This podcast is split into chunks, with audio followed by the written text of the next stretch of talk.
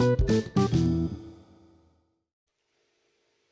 my name is Brenda Canales and I am a student of gastronomy. Today we will make a recipe. It will be a drink.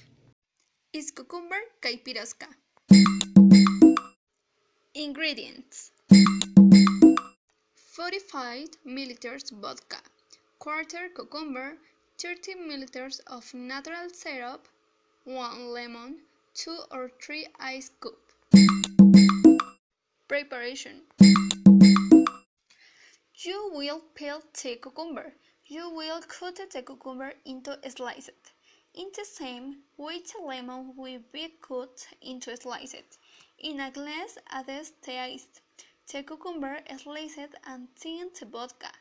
The added the natural syrup and a little water if you think the flavor is going to be too strong.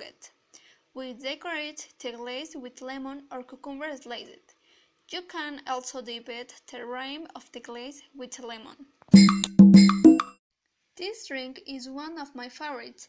I hope you enjoy it as much as I do. Bye! See you next time for more drinks.